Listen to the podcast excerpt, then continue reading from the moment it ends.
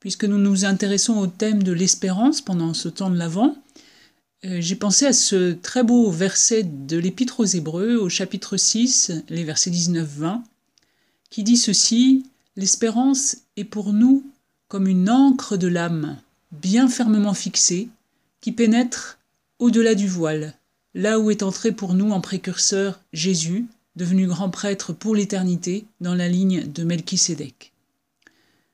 J'aime beaucoup cette expression, l'espérance qui est une encre de l'âme.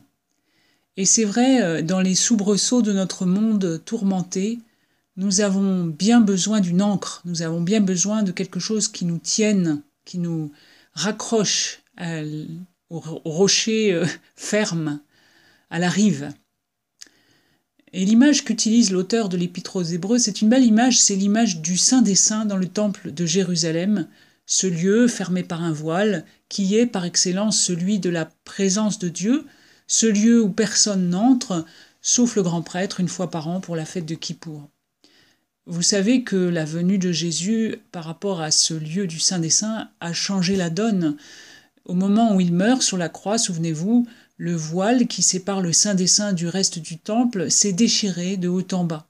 Et donc, il n'y a plus de séparation entre le monde de Dieu et le monde des hommes. Le symbole est fort, ça veut dire que Jésus, par sa mort et sa résurrection, nous ouvre la voie. Donc, c'est fait. Mais en même temps, c'est encore à faire.